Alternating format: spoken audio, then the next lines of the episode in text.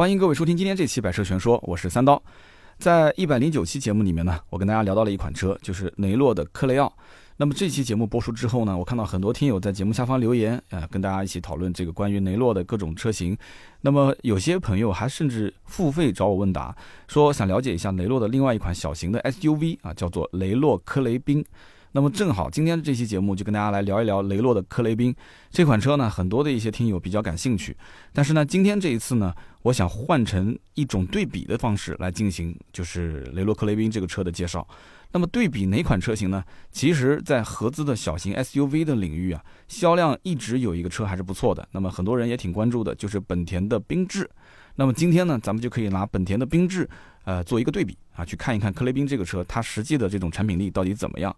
那么，因为在我看来，缤智这种车型算是目前小型 SUV 里面比较有代表性的一个车型。那当然了，缤智的兄弟车型 XRV 也是一样的，我们以前节目里面也曾经介绍过。那么，科雷宾与缤智之间，它到底有哪些区别啊？它们各自都有哪些特点？它们之间到底该怎么去选择？那么今天呢，这期节目就跟大家一起好好的来聊一聊啊，一一解答这些疑问。那么，可能很多人对于科雷宾这样的一款全新的车型啊，不是特别的了解。呃，想知道克雷宾和上期节目我聊到的啊雷诺的克雷奥，他们之间到底是什么关系？毕竟就差一个字嘛，对不对？其实，在雷诺的 SUV 的体系里面，它的定位由高到低啊，依次就是科雷奥、科雷嘉、科雷宾这么一个排法啊，三个都是科雷开头的，一个是奥，一个是加，一个是宾。那么科雷奥和科雷加呢，都属于是紧凑型 SUV，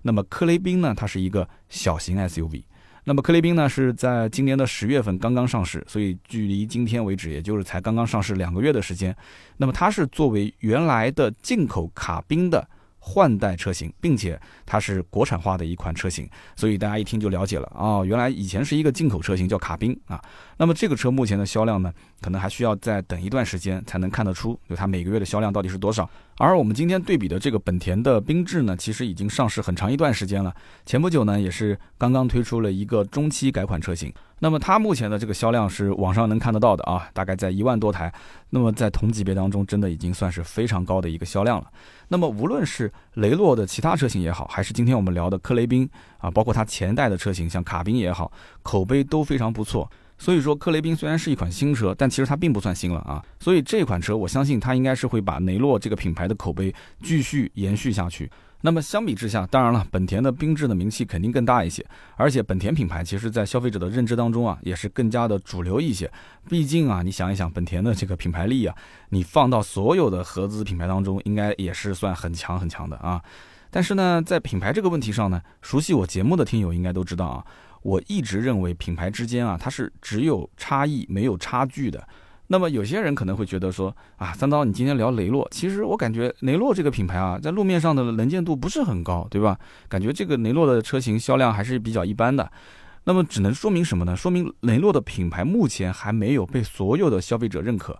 这并不代表说雷诺这个车型本身它的产品力就不够好。本田的车型的销量的确更高一些。那么这也只能说明什么呢？就是本田的品牌在市场上被消费者更加的认可一些。并不是说代表说本田车的产品力就一定是比雷诺的产品力要好很多很多。那么尤其在具体到说两款同级别的车型之间进行对比，就比方说今天我要聊到的这个科雷宾和缤智，他们俩之间进行对比，那么我们就更不能说就拿这两款同级车型的销量。呃，看谁高谁低，然后去判断他们的产品力谁高谁低，是不是？所以不能这样子去粗暴的对比。那么关于销量、关于品牌和产品力之间的关系，呃，我觉得我们其实还是理得比较清楚了。那么接下来呢，我会从另外几个方面。去对比克雷宾和缤智这两款产品的真正的产品力啊，就包括他们的官方指导价，对不对？大家都知道官方指导价定价是多少，然后它的实际成交价、它的平台、它的外观、它的内饰，包括空间配置、动力和实际的驾驶感受。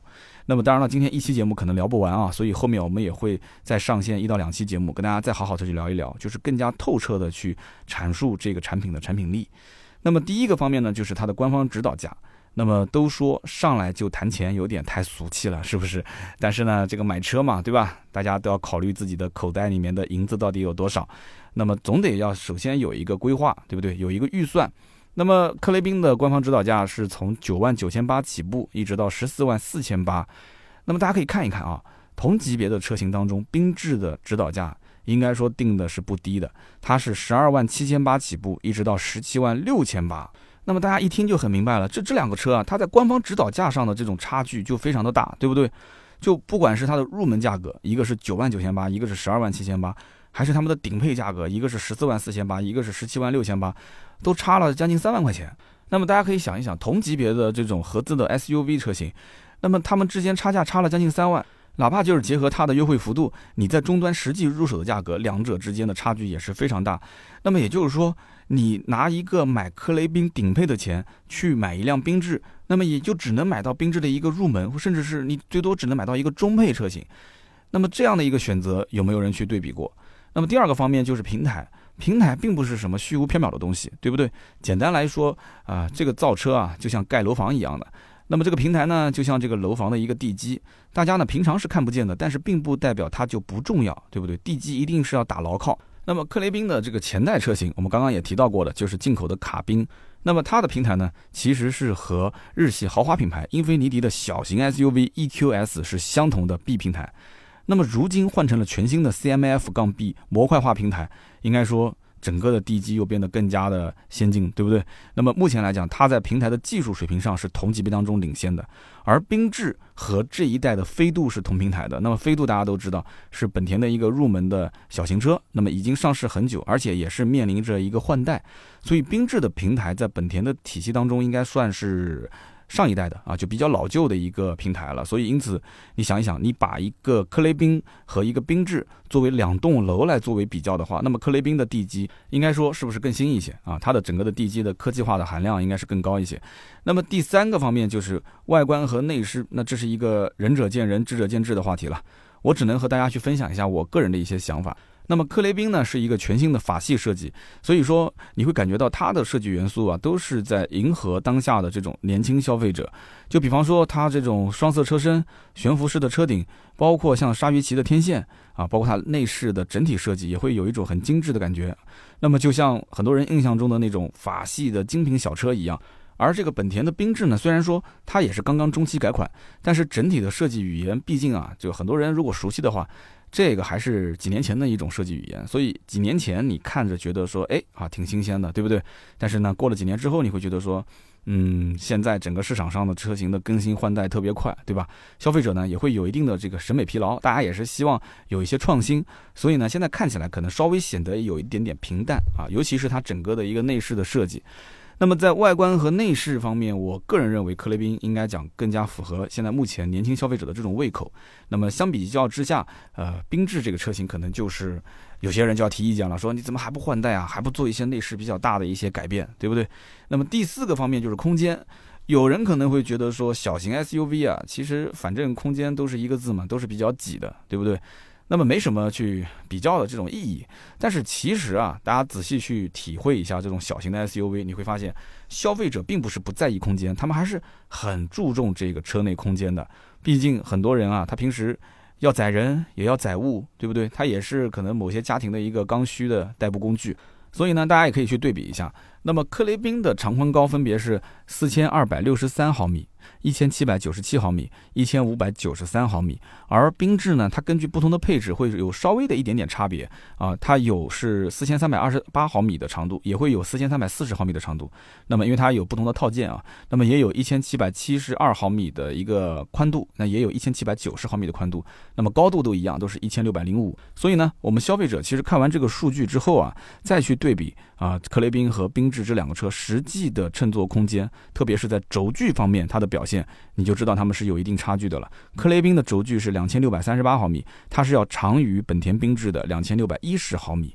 对吧？长了将近二十八毫米。你不要小看这个多出来的二十八毫米。如果说大家有到 4S 店去实际体验一下他们的后排的话，你会发现，就是这克雷宾的后排优势还是比较明显的啊。这二十八毫米如果全部移给后排的话，那么整体的空间表现还是相当不错的。那么第五个方面呢，就是它的配置。我相信，其实现在很多消费者他买车，虽然嘴上讲说啊，我其实要的就是三大件，但是三大件毕竟是看不见摸不着的东西，对吧？这个配置呢，都是一眼就能看得见，甚至能摸得到的东西，所以大家都是看重这个。那么它毕竟跟我们日常用车都是息息相关，对不对？那么就拿这个科雷宾十万九千八的这个配置啊，TCE 二七零自动进库型，那么去和缤智的。十三万八千八，这个配置的价格已经比它高将近三万块钱了啊。这个一点五升的 CVT 先锋型，你拿这两个车去对比的话，那么两个车子其实都算是自己各自入门级的车，因为整体来讲的话，缤智的定价会更高嘛。那么你拿他们两个车去对比，都是自动挡的一个入门，指导价上面，缤智比科雷宾就贵了将近三万。那是不是缤智的配置一定是比科雷宾要好很多呢？也不是，所以具体对比一下就很清楚了。那么在这两个车型当中，科雷宾它是比缤智多了什么呢？比方说尺寸更大的这个十七英寸的轮毂，包括多了发动机启停，包括换挡拨片，那么还包括像功能更加丰富的这种车机系统，以及全 LED 大灯的灯组，包括全车的车窗一键升降。大家都知道日系车其实呃很多都没有标配全车一键升降的车窗，那么这个配置的缤智，呃它比科雷宾也多了一点。配置，比方说多了什么呢？像电子驻车啊，像运动驾驶模式的切换啊，包括前排的侧气囊啊，啊，包括像全景天窗啊，啊，再包括像皮和织物混搭的座椅，还有就是后排座椅的靠背可以调节，那，后排还有个中央扶手，一个杯架。但是这些配置，你想想看，跟刚刚我们说的科雷宾是比缤智多出来这些配置。两个车型拿价格一对比，你会发现，我的天，那缤智比科雷宾要贵了将近三万块钱。所以你对比下来，你会发现缤智的配置比科雷宾并不占多少的优势，呃，但是科雷宾的价格确实是很有优势。如果你要是将它的范围再扩大到整个车系里面，你就会发现，无论是各自的啊两款车型的低配、中配还是高配的配置，相互去进行对比。还是说同价位的车型进行对比，你就拿个十三万的跟这个科雷宾的十三万的进行对比，科雷宾应该讲整体配置还是领先于缤智的。所以说，科雷宾是个新车，那么缤智是个老车。那么科雷宾作为一个后上市的车型，它肯定也是把竞争对手都是分析的透透的，对不对？所以你拿几年前的一个配置和现在的新车的配置去比，有的时候确实也比不过。那么。这虽然说本田的缤智确实也是做了一个中期改款，但是在配置方面并没有说大幅的去提升啊，说增加了很多很丰富的一些配置去和它的竞争对手去对比，就本田可能还是比较自信的，对不对？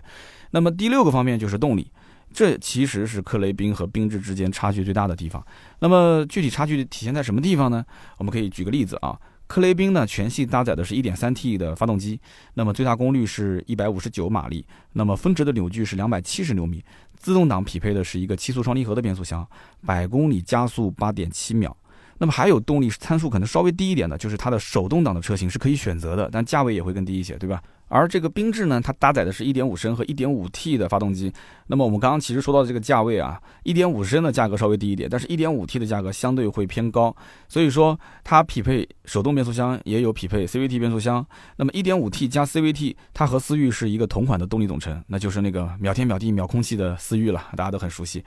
那么百公里加速从一点五升的车型是十一点五秒，到一点五 T 的车型八点九秒啊。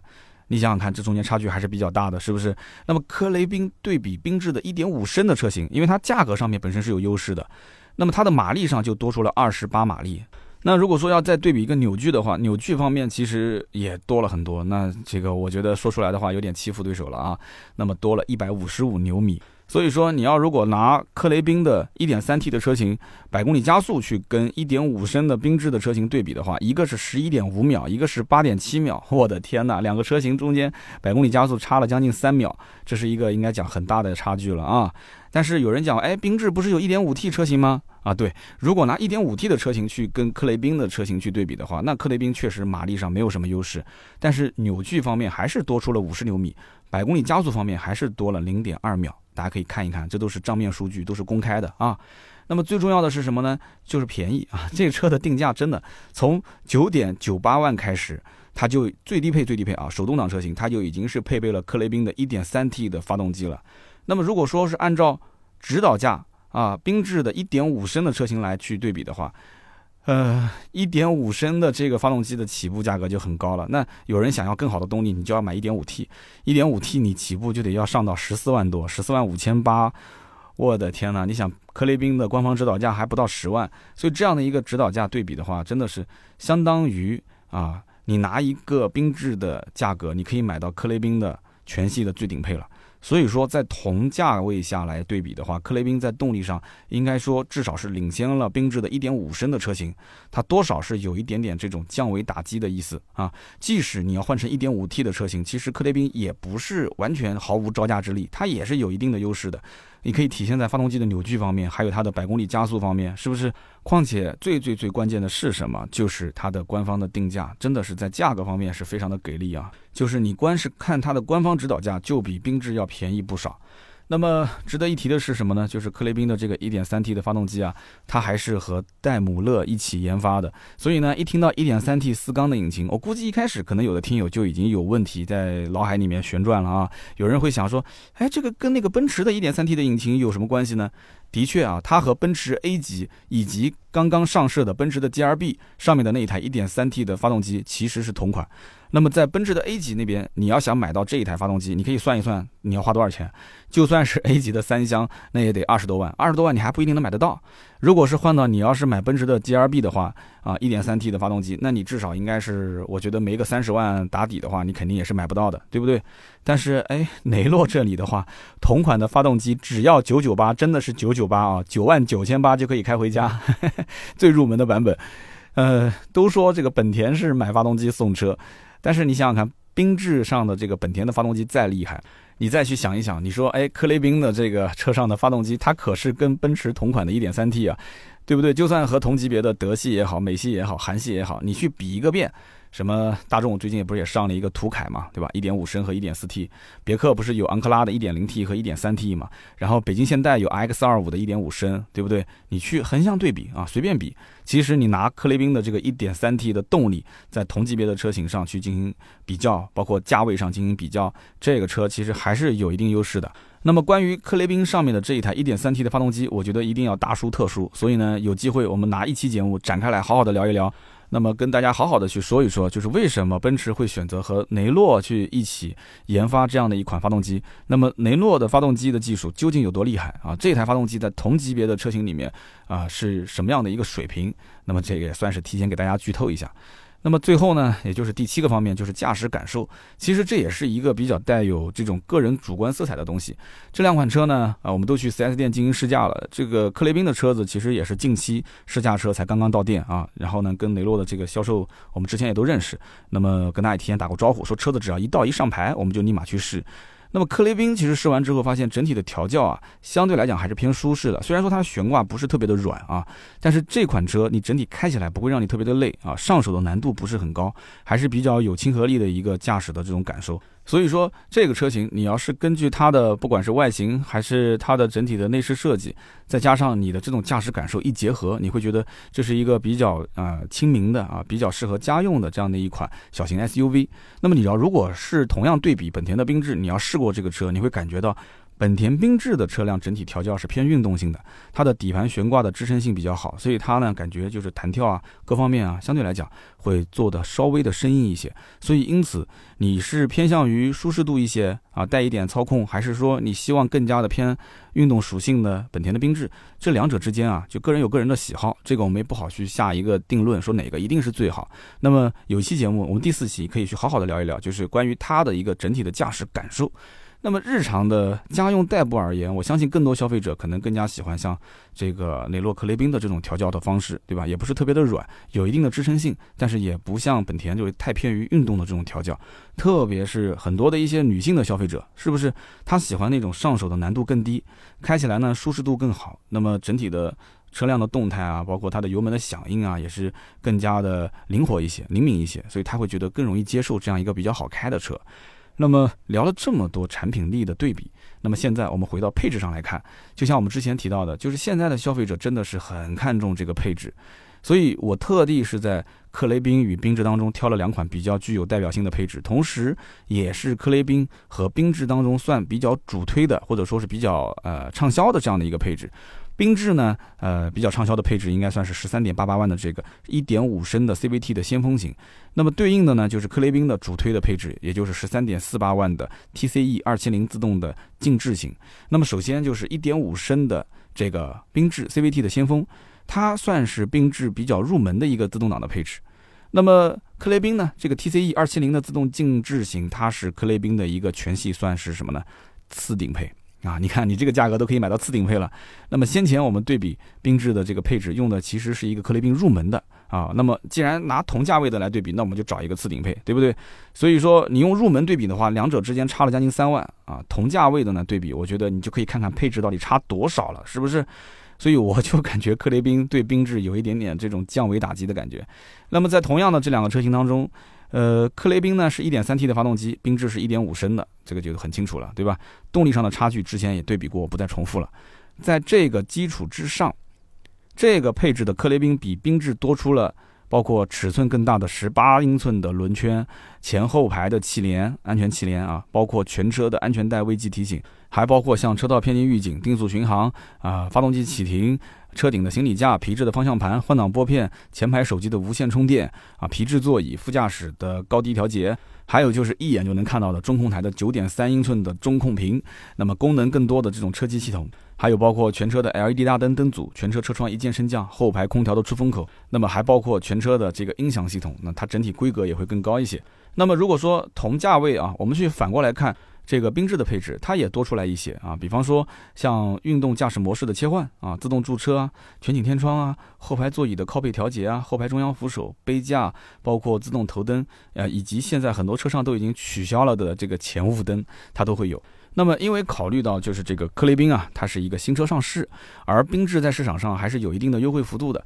所以目前这两个配置的终端实际的售价还是有一点差别。那么，即使克雷宾啊拿自己家的，就是再低一个配置的这个价位，就是十一点九八万，去跟它对比的话，我觉得也不会在动力和配置上去掉链子。那么，在相同的价位下，如果说是去买这个雷诺的克雷宾的话，你其实可以买到比缤智高出一个级别的动力，那么以及甚至两个级别的这种配置。所以相比之下，克雷宾的整体性价比应该说还是比较高的。那么最后呢，聊一个很多人可能会比较忽视的地方，也就是新车的质保。那么克雷宾的质保呢？它是提供三年或者十万公里的整车质保，以及五年或者十五万公里的动力总成质保啊，这个很优秀了哈，五年十五万公里的动力总成质保。大家都知道，发动机、变速箱这些应该是。如果要维修起来的话，费用是比较高的，所以五年十五万。那么克雷宾作为刚刚上市的一个全新的车型，这个呢也是比较容易打消消费者对于新车的一些疑虑。那么缤智啊，它是只有三年或者十万公里的一个整车质保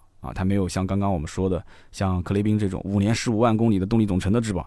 那么和目前市面上绝大多数的车型的质保周期是一样的，所以应该说啊，雷诺的克雷宾更加有诚意一些啊，至少在质保这一点上来看。真的是雷诺是比本田应该对消费者啊，就表现出了更多的一些诚意。那么这期节目呢，我们聊了这么多，其实最终的结论就是在整个的车系的综合产品力相当的情况下，其实科雷宾呢。应该大家可以重点考虑一下，因为它相比于缤智来讲，最大的优势还是在于性价比。很多人买车都在想，我要买性价比，我要一个性价比高的车。那么你想想看，这不仅仅是体现在同价位下它的动力的对比，我们刚刚拿动力去对比，其实已经很明显了。它更体现在什么呢？就是同价位底下它的一些配置方面的对比。所以呢，我一直觉得，其实不管是讲雷诺的这个品牌也好，还是说雷诺克雷宾这个产品也好，他们呢其实更适合那种不随大流的人，只注重这台车是否能够满足自己的需求，对不对？愉悦自己。而这个本田的缤智呢，其实是很多人在选车，就是确实很纠结，也不知道选什么车的时候，有些人呢可能更加的偏爱去追随这种主流的消费啊，这样的一部分的消费者。但是呢，有的时候我们去追随主流的时候，可能也是有一种过于去在意他人的一些看法。哎，我会买什么车，别人会怎么看，对不对？那么这样的话，如果真的去买到一个就是随大流的车，可能有些人到最后反过来想，好像这样的一个选择。让自己又失去了一些什么啊？大家想一想，难道不是这样吗？那么，就像东风雷诺汽车有限公司的总裁就是葛树文，在克雷宾上市的时候说过这么一句话：说雷诺呢，首先它不是豪华品牌，也不是满大街可以看见的那种量产品牌，更不是就凭着低价可以上量的一个品牌。那么，在我的理解当中，雷诺的品牌是一个小众的、个性的、高价值的品牌。如果说你要是认同这句话的话，那么克雷宾就是一台适合你的车。那么最后呢，如果让我去推荐呃两款这克雷宾的一个不错的配置的话，我会推荐一个是十一万九千八的，就刚刚我们说到的啊 TCE 二七零自动。静情型，还有一个呢，就是十三点四八万的 TCE 二七零自动静置型啊。我们节目里面正好把这两个车都拉出来进行了一个对比。那么自动的静情型，它的舒适性的配置会更加的齐全一些，应该讲是可以满足绝大多数消费者的日常家用。那么自动静置型呢，是在这个基础之上又丰富了它的主动安全和被动安全配置。我觉得那些如果经常跑长途啊，或者说是使用的这个频率比较的多的一些消费者，更看重这种安全的消费者，应该可以重点去考虑。那么当然了，关于这个车型的配置的推荐，我们也会在嗯后面的某一期节目里面详细的可以展开来跟大家去聊一聊。今天也不多说了，哈哈，也算是剧透了一下。好了，那么今天这期节目呢，我们就聊到这里啊。大家如果有什么关于雷诺啊，或者是今天我们聊的雷诺克雷宾的产品的问题，都可以在节目下方留言互动。那么大家都知道，留言互动是对主播最大的支持，对不对？当然了，我们每期节目也会在这个留言区抽取三位，赠送价值一百九十八元的芥末绿燃油添加剂一瓶。那么大家如果有一些问题想要跟我三刀一对一的去提问的话，也可以加我们的私人微信啊，四六四幺五二五四联系盾牌就可以了。好的，今天这期节目呢就聊到这里，我们下期节目接着聊。拜拜。